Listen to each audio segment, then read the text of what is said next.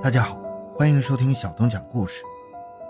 二零一零年三月二十七日，内蒙古巴彦淖尔市临河区发生一起特大杀人案。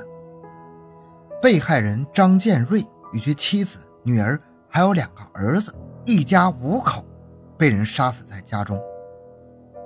惨案发生之后，内蒙古警方经过缜密的侦查，查明李焕文有重大作案嫌疑。为了抓捕李焕文，公安部发布了 A 级通缉令。巴彦淖尔警方出动了两千多名警力，发布了一百多条互联网信息。同年三月三十日，鄂尔多斯市警方将无路可逃的凶手李焕文抓捕归案。欢迎收听由小东播讲的《临河灭门惨案》。回到现场，寻找真相。小东讲故事系列专辑由喜马拉雅独家播出。法院经审理查明，两千零六年五月，被告人李焕文与李建民因为在山东实施抢劫作案多起，被山东省公安局网上追逃。后二人逃至巴彦淖尔市临河区投靠了李建民的亲属张建瑞。期间。李焕文做了双眼皮和隆鼻手术，以隐瞒身份。两千零八年，李焕文化名高树福，在被害人张建瑞的小张木龙骨厂打工。期间，他和张建瑞一家多次发生矛盾，遂怀恨在心，产生杀人歹念。二零一零年三月二十六日，李焕文购买了作案工具，伺机作案。三月二十七日凌晨两点。李焕文携带斧头和刀，翻墙进入小张木龙骨厂，连杀一家五人，制造了震惊全国的临河灭门惨案。法院还查明，被告人李来清和李香兰明知李焕文和李建民是负案在逃人员，为了帮助二人逃匿，分别为李焕文、李建民提供并办理了户名为高树福、张志成的户口。二零一零年三月二十七日，李来清和李香兰发现张建瑞一家被杀之后，唯恐李建民的身份暴露，为李建民提供了一千元现金，帮助其逃匿。二零一零年三月二十八日，公安机关调查李焕文故意杀人案时，被告人李来清和李香兰故意作假证明，隐瞒李焕文和李建民的真实身份，阻碍案件侦破。被告人杨凤月。明知李焕文是负案在逃人员，用高树福妻子李香玉的名字和李焕文一起居住生活，帮助李焕文掩盖身份。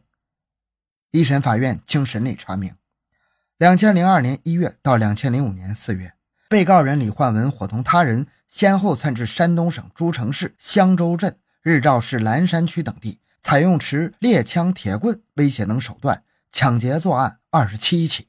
其中多次持枪入户抢劫，并开枪致死二人，重伤二人，抢劫人民币七十余万元和手机、金戒指、香烟等物品，并伙同他人入室盗窃现金十万元。根据被告人的犯罪事实，一审法院依法作出上述判决。三月三十一日晚，巴彦淖尔市临河区上千市民聚集在国际家居建材城附近。临河灭门案疑犯李焕文被押解回临河。从山东农村的村主任，到持枪抢劫的逃犯，再到杀害一家五口的凶手，从李焕文变脸到高树福，再由高树福还原为李焕文，被警方抓获之后，其人生轨迹逐渐清晰。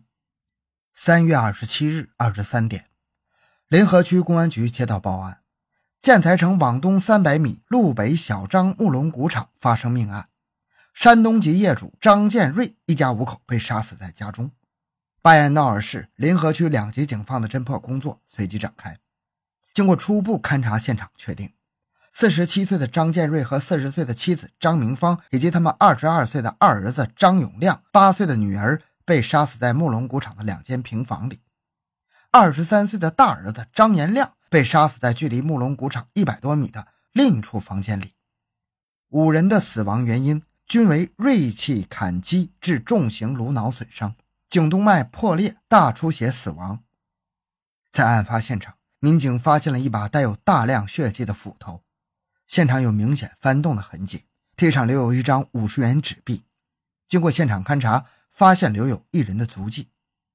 经走访调查和分析，案发时间是在三月二十七日两点左右。杀害五人之后，嫌疑人将大门里外全部反锁，并在大门上留言：“小诗，今天我有急事儿，不干活。”警方判断。熟人作案的可能性较大。案发后，警方开始调查与死者张建瑞有利害关系、业务往来密切的人员。经过走访调查，曾在小张木龙谷场打工的山东籍男子高树福进入警方视线。三月初，高树福突然辞掉了木龙谷场的工作，二十六日又在现场出现过。案发后，其妻子也去向不明。民警在高树福租的房内检查时，在床下发现一双黄色解放胶鞋，鞋底花纹与现场遗留足迹相同，并有血迹。三月二十八日，警方在高树福住房附近的农田里发现了一包衣服，上面有大量血迹，衣服内裹有一把沾有大量血迹的单刃刀。经房东辨认，衣服正是高树福在案发当天所穿的衣服。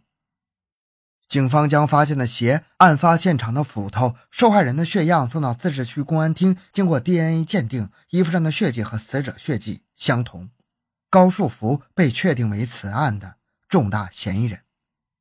高树福的邻居们不知道其在山东的准确地址，只知道他与张建瑞的妻子张明芳沾亲。巴彦淖尔警方立即赶赴张明芳的老家山东省潍坊市进行调查。